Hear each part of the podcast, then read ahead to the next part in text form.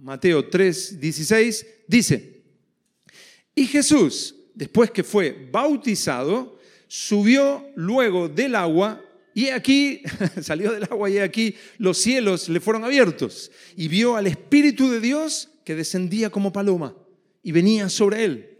Y hubo una voz de los cielos que decía, este es mi Hijo amado, en quien tengo complacencia. Entonces Jesús fue llevado por el Espíritu al desierto para ser tentado por el diablo. Ahora sí pueden tomar asiento. Hoy comenzamos con esta nueva serie de predicaciones que se llama Cómo vivir en victoria por la fe según Jesús. En esta serie de predicaciones vamos a ir avanzando por todo el ministerio, si Dios quiere, espero estar vivo para cuando se termine, por todo el ministerio terrenal de Jesús, aprendiendo de Jesús qué es la fe, cómo es vivir en victoria por la fe, qué no es la fe, cómo alimentar la fe, cuáles son los enemigos de la fe, etcétera, etcétera, etcétera. Hoy comenzamos por el principio del ministerio terrenal de Jesús. En el pasaje que acabamos de leer hay un contraste enorme, hay un cambio enorme. Está Jesús, sale del agua y se abren los cielos. Si no nos gustaría que nuestro bautismo haya sido así, ¿no? Salir del agua, uh, se abren los cielos, viene el Espíritu Santo en forma de paloma, el Padre dice, este es mi Hijo amado en quien tengo complacencia. Y de, y de esa escena pasa a la escena donde Jesús es tentado por el diablo. Es un cambio realmente abrupto. Lo primero que necesitamos para saber qué, es la vida de fe y, y qué pasa en la vida de fe, lo primero que necesitamos saber en la vida de fe es que nuestra fe deberá ser probada. La fe que alcanza la bendición de Dios es la fe que pasa la prueba. Like. Jesús es bautizado por Juan el Bautista y viene el Espíritu Santo a llenarlo con poder para, su ministerio terrenal y el Padre le, le manifiesta su aprobación. Este es mi Hijo amado en quien tengo complacencia. Hasta ahí todo súper bien, todo hermoso. ¿Quién no quiere vivir eso? Pero vino el Espíritu Santo a Jesús y miren cuál es el primer lugar al que lleva a Jesús. Viene el Espíritu Santo y uno dice, ¿a dónde te va a llevar? A la iglesia. te va a llevar a un lugar hermoso donde todos se aman. Y el Espíritu Santo viene a Jesús y al primer lugar que lo lleva, leímos en Mateo 4.1, que lo tienen ahí en sus Biblias abiertas. Mateo 4.1 dice, entonces Jesús fue llevado por el Espíritu al desierto para ser, para ser tentado por el diablo. Notemos las dos personas que actúan en la vida de Jesús. Hay dos personas que están actuando en la vida de Jesús. Primero, Jesús fue llevado por el Espíritu al desierto. Segundo, para ser tentado por el diablo. Hay dos personas. El Espíritu Santo guía al desierto a Jesús para ser tentado y el diablo es el que tienta a Jesús. Acá hay dos ángulos de una misma situación. Es una misma situación, pero vista desde dos ángulos diferentes. Los dos ángulos son verdaderos. A los dos ángulos le tenemos que prestar atención. No solo a un ángulo, sino a los dos ángulos. Hay cristianos que les sucede algo y solo se quedan con un ángulo. O el ángulo de, que lo que les sucede es porque Dios así lo quiso, un determinismo. O el ángulo de que es el diablo. Es el diablo, es el diablo, es el diablo, es el diablo. Un solo ángulo está incompleto y jamás dará la victoria. Un solo ángulo está y jamás va a dar la victoria. Necesitamos los dos ángulos y actuar en los dos ángulos. Jesús está listo para comenzar su ministerio y el Espíritu Santo lo, el Espíritu Santo lo lleva al desierto para ser tentado por Satanás. ¿Queremos aprender acerca de la fe? Primero, la fe verdadera se forja en la prueba. Dios quiere forjar en nosotros una fe verdadera, probada, desarrollada en la prueba. Santiago 1.3 dice, la prueba de vuestra fe produce persistencia, paciencia. no, es que me sucedió algo y, y es como que ya me desanimé. Pero es la prueba de la fe la que produce la persona se va ejercitando y avanza, y avanza, y persiste. Eso está en Santiago 1.3. Así que la, fe verdadera se forja en la prueba. Segundo, la fe verdadera tiene que pasar por pruebas. Es fe cuando hay prueba. Cuando todo surge, sucede como a mí me gusta, ¿para qué necesito la fe? Necesito un auto. Si ya lo tenés en la puerta, no sé, pero yo creo que voy a tener un auto. o sea, tienes un auto. Eh, Tommy dice, yo necesito una camiseta que diga somos misio. Y yo creo que, la, voy a tener. Ya la tienes. la fe es porque hay pruebas, porque hay cosas que no tenemos. Ahí está la, la fe. Cuando no hay pruebas no se necesita fe. Tercero, la fe que pasa la prueba, la que pasa la prueba, esa es la fe que alaba a Dios. Hay que pasar por la prueba para que tu fe alabe a Dios. No es la fe que no pasa la prueba.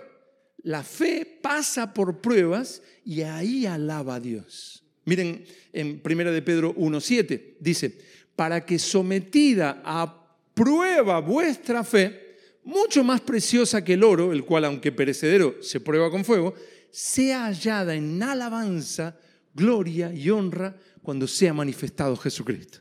Si quieres alabar a Dios, si quieres exaltar a Dios, si quieres glorificar a Dios, alabanza, gloria y honra, es cuando la fe es probada y pasa la prueba. Cuarto, cuando nuestra fe es probada, esto es una enseñanza riquísima, el aprender en medio de la prueba. Es una enseñanza indispensable para nosotros. Quinto, la fe que alcanza la bendición de Dios es la que pasa la prueba. Ay, pero yo le pedí y hace cinco minutos y no sucedió. Dios no quiere. La fe que alcanza la bendición de Dios es la que pasa la prueba. ¿Cuándo recibes la bendición? ¿Eso que oras? Muy bien ese hermano. Veo futuro de, de sonidista. Hasta la parte humana de Jesús aprendió en las pruebas. ¿Será así? No se lo sentí ahora así. Miren lo que dice Hebreos 5.8. Aunque era hijo, está hablando de Jesús, aunque era hijo, por lo que padeció, aprendió la obediencia. Hasta la parte humana de Jesús aprendió en las pruebas. Eso está en Hebreos 5.8. Así el Espíritu Santo guió al desierto a Jesús para ser tentado. Cuando atravesamos dificultades, tenemos que saber que la fe se forja en la prueba, que es en la prueba donde se vive la fe, que la fe aprende de la prueba y que esa fe probada es la que alaba a Dios. Pero cuidado, cuidado, cuidado, cuidado, decía un cantante. Miren, el Espíritu Santo guió al desierto a Jesús para ser tentado. Pero el diablo tentó a Jesús. El diablo no tuvo ninguna intención de hacerle bien a Jesús no tuvo ninguna intención de ayudar a que la fe de Jesús alabara a su Padre, ni nada por el estilo. Si hubiera podido, Satanás hubiera destruido a Jesús. Lo que pasa es que no pudo. El Padre tenía la intención de que Jesús fuera al desierto para ser probado, ser tentado por Satanás. La intención del Padre, de Dios Padre, era para bien. Pero el que tentó a Jesús no fue el Padre fue el diablo. Y el diablo no vino a hacerle bien a Jesús. Así, de la misma manera, el diablo no viene a forjar nuestra fe. Yo me entrego a las tentaciones porque esto me va a hacer bien. El diablo utiliza la prueba de nuestra fe para intentar destruirnos. Si eres cristiano y quieres vivir en victoria por la fe, quieres dar pasos de fe, estás en guerra. Es una guerra. No es Disneylandia. No es un libro de autoayuda este. Es un libro de guerra que desde el principio eh, cree a Dios, da su dirección, pero empieza la guerra ya en el capítulo tercero del libro. Es un libro de guerra y termina en guerra. Bueno, termina en realidad en la victoria de la guerra y, las maravillas de la victoria del rey. Pero en el final, el libro de Apocalipsis es un libro de, guerra. Donde, ¿qué, ¿Por qué se llama Apocalipsis? ¿Alguien sabe? Apocalipsis es la palabra griega apocalipsis, revelación. Por eso en inglés usan la, palabra revelación en vez de apocalipsis. Es la revelación de Jesucristo. Si leen el principio de Apocalipsis, el, libro de la revelación de Jesucristo habla de la revelación de Jesucristo es Jesucristo entrando en la historia humana, venciendo a todos sus enemigos, trayendo victoria al reino de Dios y estableciéndose el reino de Dios. Estás en guerra si eres cristiano y quieres vivir en victoria por la fe. Según Efesios 6:12, tienes lucha. Imagínate levantarte cada mañana y decir, wow, tengo lucha. no tengo ducha, qué bueno si tienes ducha lucha con L. Lucha. Tienes lucha contra principados, contra potestades, contra los gobernadores de las tinieblas de este siglo, contra huestes espirituales de maldad en las regiones celestes. No son niñitos, no son angelitos que son un poco traviesitos. Son principados, son potestades, son gobernadores, son huestes espirituales de maldad en las regiones celestes, en la esfera espiritual. Y ellos vienen a vencer tu fe cuando eres probado por Dios. Vuelvo a decir, cuando eres probado por Dios, ellos vienen a vencer tu fe. No vienen a hacerte bien. Vienen a quebrar tu fe. Por eso el apóstol Pablo le manda a Timoteo, pelea la buena batalla de la fe. Pelea. Eso está en 1 Timoteo 6, 12. Pues, estás orando por algo y ahí vas y Señor, yo te pido por esto, por lo otro, y vienen los demonios a desalentar tu fe. hacerte pensar que tu oración jamás será respondida. Que Dios escucha a todos, menos a ti. Los demonios vienen a provocar situaciones que te hagan pensar que es mejor olvidarse de, esa oración. Vas a terminar frustrado y mejor olvidarse de andar pidiendo cosas extrañas. O vienen a intentar explicarte las circunstancias que vives como señales de, ¿ves que no te va a responder? ¿Ves que la voluntad de Dios es que tengas esto? Y, el hermano, primero la pierna, sí. Después la otra pierna, sí después ya la cabeza así, después ya te está muriendo de hambre, después ya, gloria a Dios.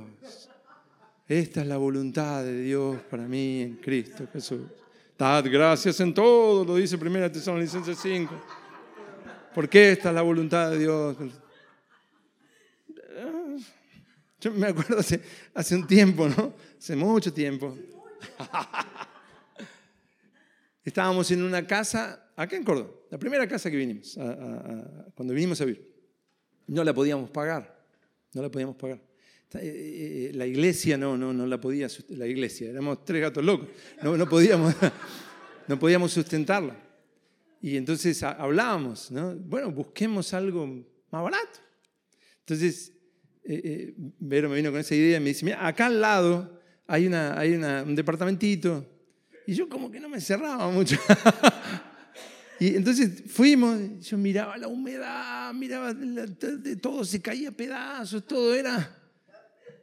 Y volví a la casa de al lado donde vivíamos y dije, Señor, si es tu voluntad, me voy a vivir a la peor villa que exista, en la peor casa de la villa.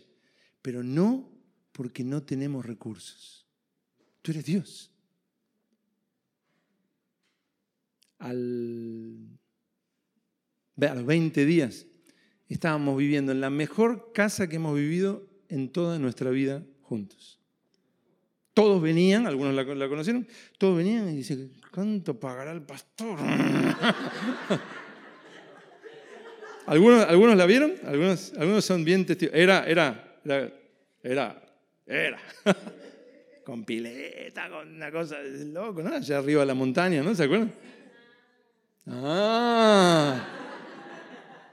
Cuando les decíamos, y algunos saben porque fueron eh, eh, garantes, cuando les decíamos cuánto, cuánto pagábamos, era como, no puede ser.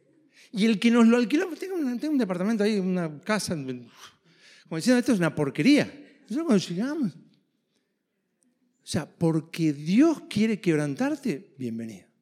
Ahora, porque Dios no puede, porque está pasando la, situación y, bueno, hay que acomodarse. Yo le dije, vamos ahora vamos a pasar a la casa al lado, mañana vamos a pasar a la casa de 20 cuadras, pasado vamos a ir a la villa, después ya ni en la villa vamos a poder pagar, vamos a tener una carpita en el campo, porque uno va retrocediendo, retrocediendo y el, el diablo diciendo, es la voluntad de Dios, es la voluntad de Dios, dad gracias en todo.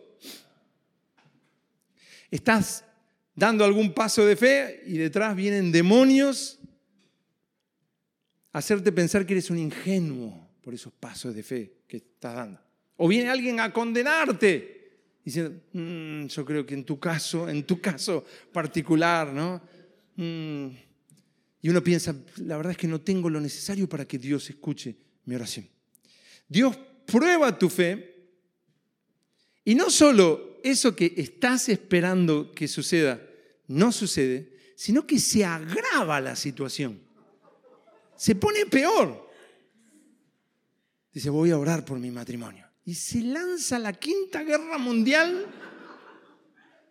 Y dice, ¿qué pasó? ¿Será que Dios quiere que vivamos peleándonos?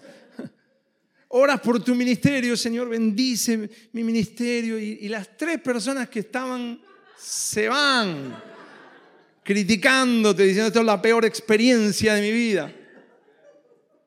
Oras por un milagro económico, estás ahí, Señor, suple mis necesidades, Padre. Y cuando estás orando viene uno con un revólver, dame las tres monedas esas que tienes en el bolsillo. Y uno, Señor, ¿quién viene a explicarte eso que te está pasando? tenemos lucha contra principados, contra potestades, contra los gobernadores de las tinieblas de este siglo, contra huestes espirituales de maldad en las regiones celestes. Hay cosas que son consecuencias naturales. Si tú comes 50 huevos fritos con, aceite vegetal eh, eh, de girasol eh, y nunca lo cambias y siempre usas lo mismo, y probablemente tengas algunos problemas estomacales con el, con el poco tiempo. Hay cosas que son naturales, pero también los demonios están detrás de muchos problemas económicos, enfermedades, discusiones, decepciones, fracasos, críticas, accidentes, etcétera, etcétera, etcétera, etcétera. Vienen a hacerte mal y a explicarte el por qué te sucede ese mal. ¿Qué hay que hacer? Bueno, el apóstol Pedro escribió, vuestro adversario, el diablo, como león rugiente, anda alrededor buscando a quien devorar, al cual resistid firmes en la fe. Primera de Pedro 5, versículos 8 y 9. Tienes que resistir el ataque de Satanás.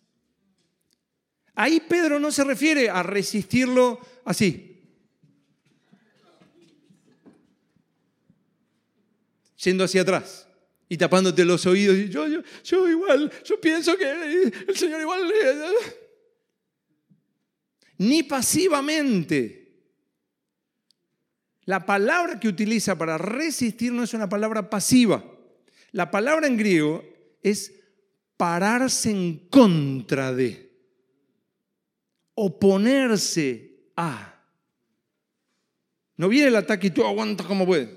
Viene el ataque y tú resistes el ataque. Eh, han contado el ataque de, Rusia contra Ucrania, avanzó y Ucrania resistió. ¿Cómo? Los hizo retroceder, hizo retroceder a, a Rusia, no sé bien cómo está la situación ahora, pero hasta hace un tiempo lo había hecho retroceder. Eso es resistir. Ataca y uno resiste, firme, en la fe.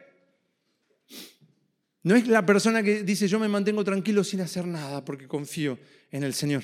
y en, realidad al ratito ya se olvidó de lo que pidió en oración. ¿Saben cuál es la oración verdadera? La que te acuerdas al otro día.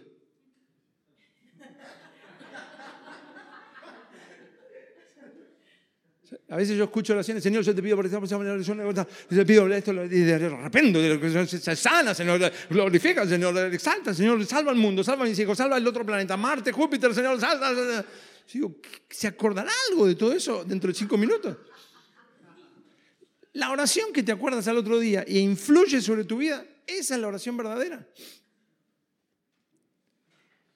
Resistir firme en la fe es avanzar sobre el ataque del enemigo de manera activa y consciente, dando pasos de fe y hablando las promesas de Dios. Es la persona que es atacada, como todos los demás cristianos, pero cuando quiere venir la duda, el desánimo, el pensamiento de que es mejor abandonar, esa persona resiste firme en la fe, se levanta con actitud de guerra espiritual y decide confiar en su Dios, hablar la palabra de Dios y dominar su mente y corazón repitiéndose las promesas de Dios. La palabra de Dios dice, la palabra de Dios dice, la palabra de Dios dice. Tener lucha contra principados, contra potestades, contra gobernadores y todo lo que mencionamos, no es decir, ah, tengo lucha contra principados. Diablo, seguramente estás de este lado. Ni tampoco quedar afónico, subirnos a la terraza del edificio más alto de Córdoba y quedar afónicos repitiendo declaraciones proféticas. Ni tampoco hacer la oración de San Arcángel Miguel. Resistir firmes en la fe es hacer lo contrario a lo que el diablo quiere lograr en nosotros. El diablo quiere que interpretemos las situaciones de nuestra vida de forma que ya no creamos en la palabra de Dios. Resistir firmes en la fe es tomar acciones que fortalezcan tu fe y reflejen tu fe. Por ejemplo, sucede algo contrario, sucedió algo contrario a lo que estás pidiendo. A mí me han contado millones de veces, ustedes y millones de otros, oré y, sucedió lo contrario. Y uno lo ve yendo hacia atrás. Sucede lo contrario y empiezas a alabar a Dios. Padre, te alabo. Tú eres fuerte. No hay nadie como tú. Tu palabra dice, te alabo, te exalto. Gracias, Señor. Sigues confiando en el Señor sigues alabando a Dios, sabiendo que Él te va a dar la victoria. Viene un pensamiento de duda o de miedo, empiezas a repetirte en voz alta. La palabra de Dios dice, la palabra de Dios dice, las promesas de Dios dicen, dicen, das un paso de fe creyendo que Dios hará lo que le pediste. Oraste por un trabajo. Padre, yo te pido, sal a buscar trabajo creyendo, alabando a Dios. Gracias Señor, con gozo. Tú me vas a dar el trabajo. Te alabo, Padre. No hay nada difícil para ti. Tu, eh, tu hijo dijo, todo lo que pides al Padre en mi nombre os lo dará. Salgo a buscar el trabajo. Salgo a buscar el trabajo. En fe, en gozo. Porque creo. Dios te llamó a hacer algo. Si Dios te llamó a hacer algo, ¿cómo es? Espero que aparezca todo lo que necesito. Como algunos por allá, muy al norte, ¿no? Salen de misioneros cuando ya tienen 300 iglesias que los apoyan económicamente, cinco departamentos por las dudas, sueldo de 10 mil dólares. Aleluya, por fe salgo a las misiones. Dios me llamó a hacer algo, empiezo a hacerlo, me largo, voy, avanzo, estoy seguro, he estado orando, avanzo, avanzo. En el momento exacto Dios va a proveer lo necesario. Dios va a proveer los recursos económicos, Dios va a proveer la gente, porque el que llama también suple. No es que te manda sin saber lo que necesitas. No está loco. En todo caso, los locos somos nosotros. Resistid firmes en la fe. Miren, el apóstol Pablo había comenzado una iglesia en una ciudad que, se llamaba, o llama, no sé, la verdad que no, no mire, creo que todavía existe, Tesalónica. El apóstol Pablo comienza con otros hermanos esa congregación, hay una persecución muy fuerte y ellos al poquito tiempo, tres semanas se calcula que a las tres semanas tuvieron que huir, tuvieron que salir por la persecución tan intensa que había. El problema es que cuando se van, ¿qué había pasado con los hermanos en Tesalónica? Están preocupados de qué pasó con ellos. No es que uno hoy en día dice, listo, lo llamamos. Hola, Pepe, ¿cómo, están? O sea, no había WhatsApp, no había teléfono, no, no había absolutamente nada. Entonces no sabían cómo estaban los hermanos en Tesalónica. Entonces deciden ir a verlos, a ver cómo están los hermanos en Tesalónica. Pero no pueden ir. ¿Por qué no pueden ir? Primera de Tesalonicenses 2.18 dice, quisimos ir a vosotros. Yo, Pablo, ciertamente una y otra vez. Pero Satanás nos estorbó. Quisimos ir, pero Satanás nos estorbó. No pudimos, pero quisimos. ¿Sería la voluntad de Dios que fueran? Sí. ¿Cómo lo sabemos? Porque el apóstol Pablo no dijo, bueno, está claro que no es la voluntad de Dios que vayamos. Porque si hemos intentado una y otra vez, quiere decir que Dios no quiere. Miren, hay unos versículos después, en 1 Tesalonicenses 3:10, orando de noche y de día con gran insistencia para que veamos vuestro rostro y completemos lo que falta a vuestra fe. Querían ir a Tesalónica, Satanás los estorbaba y ellos oraban de noche y de día con gran insistencia para poder verlos y confirmar su fe. La sumisión de Pablo a Dios no hacía que Pablo pensara que si no estaba pudiendo hacer algo, ya está, es la voluntad de Dios. Pablo confiaba en Dios y por eso seguía batallando en fe, resistiendo firme en la fe al diablo hasta que el diablo se diera y ahí pudieran ir a Tesalónica. Todos enfrentamos el ataque de Satanás. Hay personas que dicen, ay, a mí me cuesta. Me es difícil, me es difícil porque soy débil en la fe. Sí, oro y creo, pero después soy vencido porque me viene la duda, me viene el temor. Como si eso les pasara solo a ellos. Ellos piensan de verdad que son los únicos débiles, los únicos a los que les cuesta, los únicos que sufren el ataque del diablo para que ellos no crean.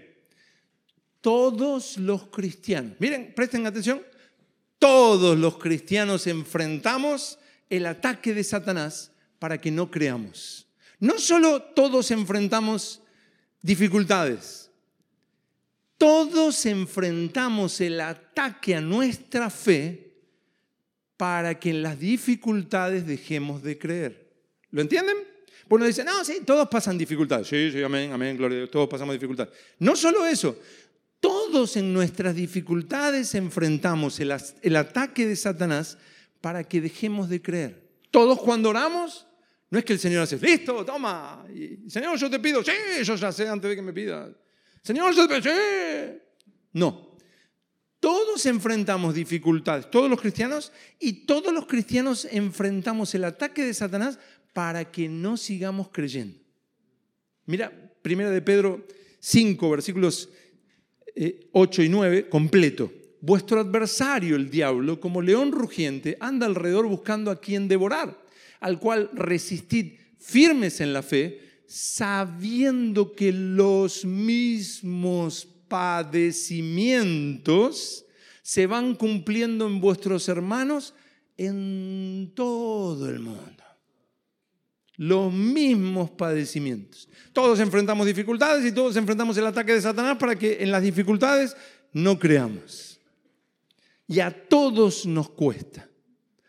A Jesús le costó.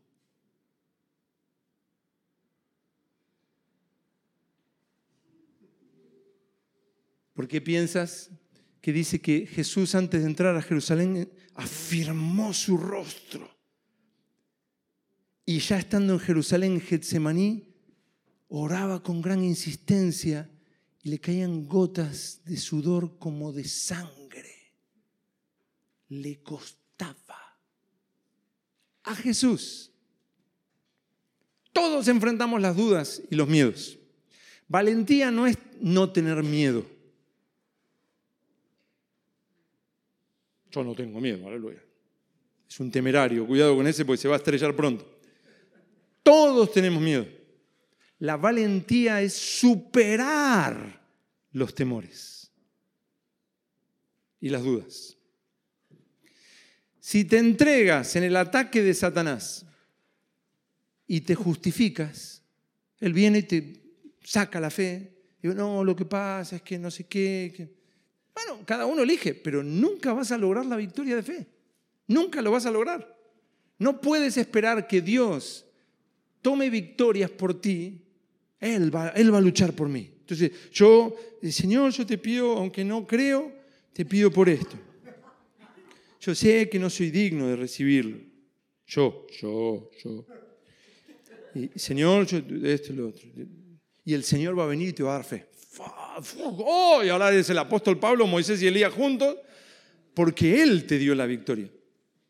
No esperes que tú te quedas de brazos cruzados, hablando duda, hablando temor, justificando tus dudas, buscando algo, alguien que te apapache tus dudas.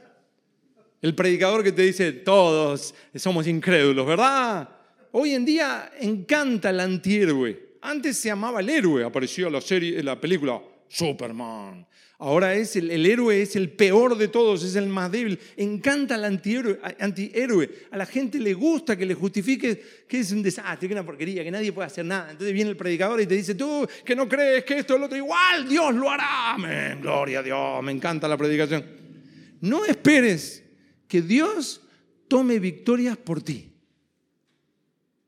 Porque Dios te dijo, te ordenó, vuestro adversario, el diablo, anda como león rugiente alrededor buscando a quien devorar, al cual es un mandato. Resistid firmes en la fe. El que te dijo resistí, no te dice, tranquilo, yo lo haré. Resistid firmes en la fe. Y Dios lo hará. Así que lo primero que aprendemos en cuanto a cómo vivir en victoria por la fe es a diferenciar dos ángulos en la batalla cristiana. Primero, el Espíritu Santo guió al desierto a Jesús para ser tentado. Segundo, el diablo tentó a Jesús. El primer ángulo es que el Espíritu Santo es la voluntad de Dios que pases por eso.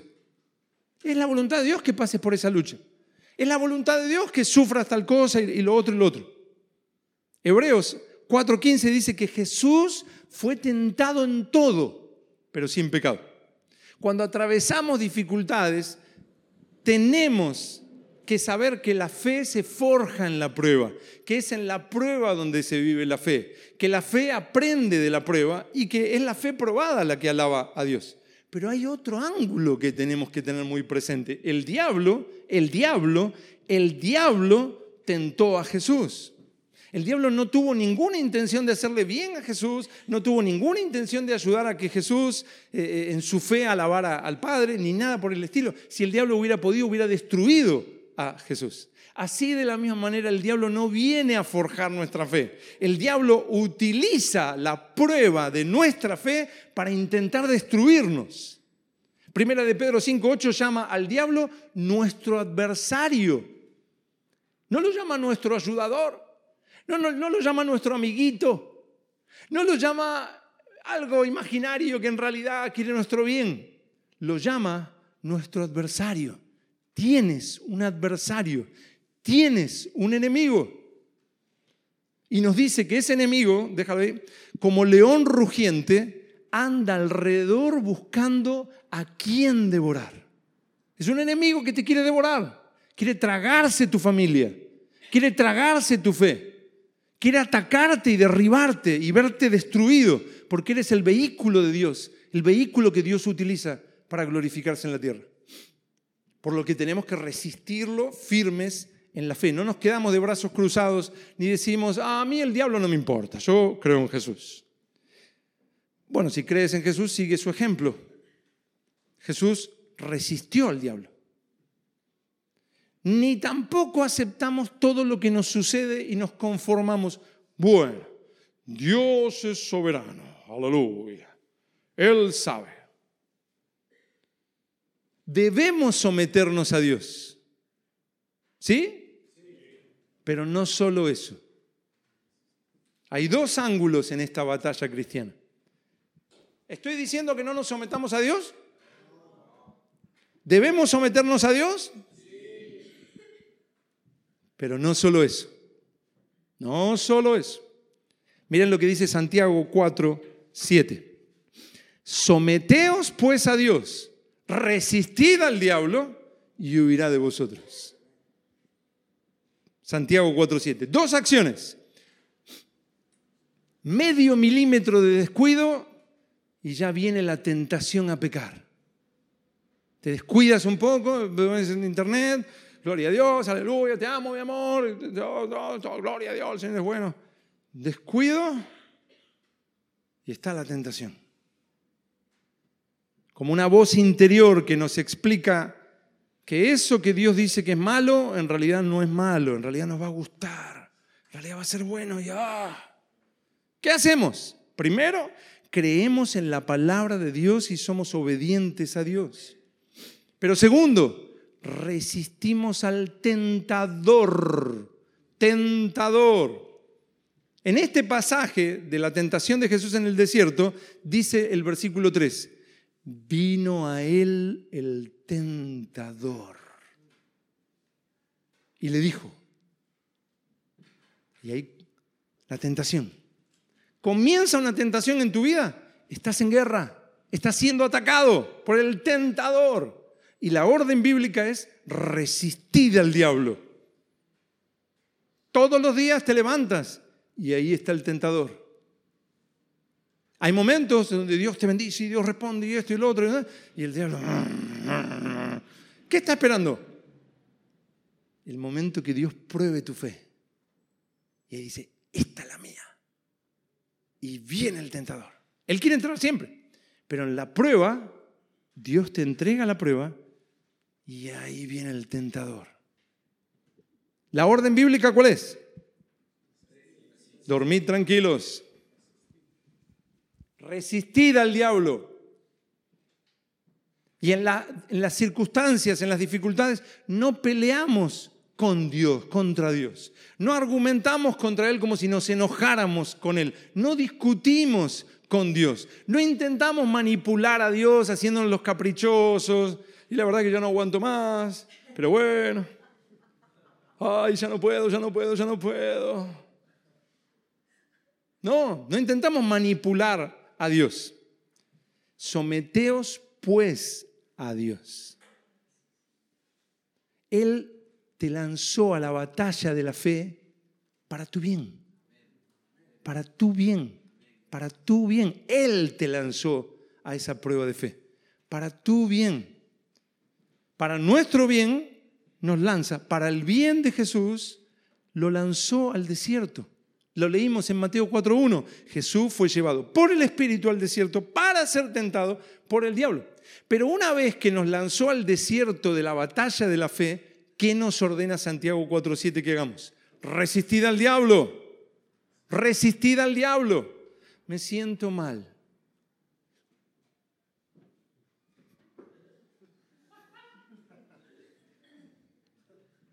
Imagínate un soldado en la guerra, ahora que tristemente se ha desatado esta guerra en Israel eh, eh, eh, con, cierto sector palestino, con Hamas. Imagínate un soldado en la guerra es que me disparan. Es que los oídos me molestan. Y él es soldado profesional. Y que en la guerra disparan, en la guerra hay bombas, hay misiles, hay muerte. Y es terrible, es terrible. Pero estamos en guerra. Es que me siento mal. Levántate y pelea. Estás en guerra. Pelea la buena batalla de la fe. ¿Quieres que te apapachen y te digan, no pasa nada? Todos somos depresivos. Todos somos depresivos. Mira la historia, les encanta. Este es Saúl, mira cómo terminó Saúl. David pecó, Pedro negó a Jesús, aleluya. Los antihéroes. Pedro pecó, sí, negó al Señor, pero también lee todo el resto de la historia de Pedro. David, sí, pecó, pero también lee todo el resto de la historia de David. Eso es lo que te ayuda, eso es lo que te hace bien, que te fortalezcan en la batalla y te griten, pelea, resiste al enemigo. Jesucristo resistió al diablo, se sometió al Padre, pero resistió al enemigo. No dijo, ¿para qué te voy a contestar? Yo sé lo que creo. Imagínate que un padre pone a su hijo en cierta dificultad. Ve, ve, hijo, ahí. Y el hijo dice, bueno, yo no tengo nada que hacer. Yo confío en mi padre. Mi padre es bueno y mi padre es fuerte. Si algo tiene que pasar en esta dificultad, mi padre lo va a hacer por mí. Y el padre le dice, hijo, pelea, lucha, yo te puse ahí para que luches. Si no haces nada vas a sufrir las consecuencias pelea la buena batalla de la fe. Sí, yo te puse para que pelees, para que te levantes, para que aprendas. ¿Qué sucederá si hacemos las dos cosas? Si nos sometemos a Dios primero y segundo resistimos al diablo. Él, el diablo, no, no, la anterior, huirá de nosotros. Si nos sometemos a Dios y resistimos al diablo, huirá de nosotros. El diablo se opone a tu victoria. Tú debes avanzar activamente hasta que Él huya de ti. Hasta que huya. Ah, ah, capaz no se entiende. Lo digo en mandarín. Hasta que huya lo tienes que resistir. Hasta que huya pero va a huir. Sométete a Dios, resiste al diablo y huirá de vosotros. Jesús resistió a Satanás en esa tentación en el desierto hasta que dice Mateo 4:11, el diablo entonces le dejó. hasta que él huya de ti. Yo estoy orando por esto, yo estoy clamando por esto, la palabra de Dios dice esto, yo voy a avanzar en fe, esto es lo que viene sobre mi vida y sucede todo al revés. Y el diablo, no, mira, los pensamientos, los argumentos, yo estoy orando por esto, yo estoy creyendo en esto, esto es lo que va a suceder, está todo al revés. Dios te entregó a la, prueba de fe. Y sucede todo al revés, estoy orando por un milagro, este, mi, situación económica, yo creo en el Señor y abres la alacena de tu cocina, poquito sí de arroz en, una bolsita, medio cosito de polenta, que hoy en día es muy famosa, y agua, abundante agua en la canilla. Aleluya. Y tú dices, Padre, Tú no desamparas a tus hijos, tú has prometido suplir todas nuestras necesidades. Los gentiles son los que buscan estas cosas, más buscad el reino de Dios, su justicia, y todas estas cosas serán añadidas. Yo confío en ti, te alabo, Padre. Gracias, preparen los cubiertos, preparen las mesas, porque viene la bendición de Dios. Dios lo va a hacer, Dios no desampara a sus hijos. No, no, no, vas, no, tú eres nada. Eso sucede con el otro, eso sucede con todos los que están en Cristo. Yo soy cristiano, estoy en Cristo, creo en Jesús, soy lavado en la sangre de Cristo, es imposible que no suceda en mi vida, yo lo creo, resisto y Él huirá de, mí. No hay otra manera.